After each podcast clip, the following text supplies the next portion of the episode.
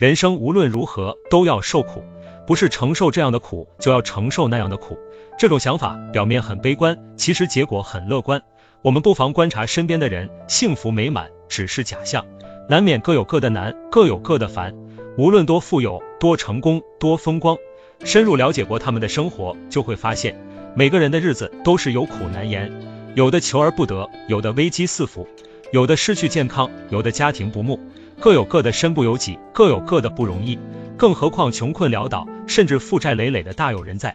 一个问题解决了，下一个问题在等着。这方面痛苦消失的同时，另一面的痛苦如约而至，苦海无涯，无可奈何。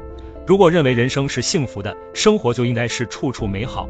期待越大，失望越大，现实的残酷会让我们更痛苦。天真的代价是不知所措的悲观结果。正好相反，我们可以认为人生是苦的，无论处境如何都要受苦。偶然来一点快乐就是幸运的，应该知足。